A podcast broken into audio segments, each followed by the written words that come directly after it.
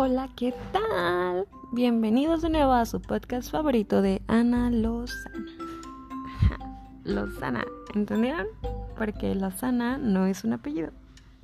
De hecho, mi apellido es Vázquez y el otro es Martínez.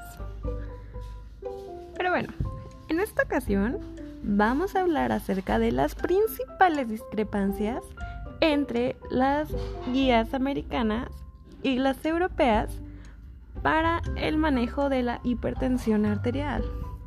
Porque hoy es un gran día para recordar que la hipertensión arterial es el factor de riesgo cardiovascular más prevalente y que más morbimortalidad y discapacidad produce en el mundo. En el mundo.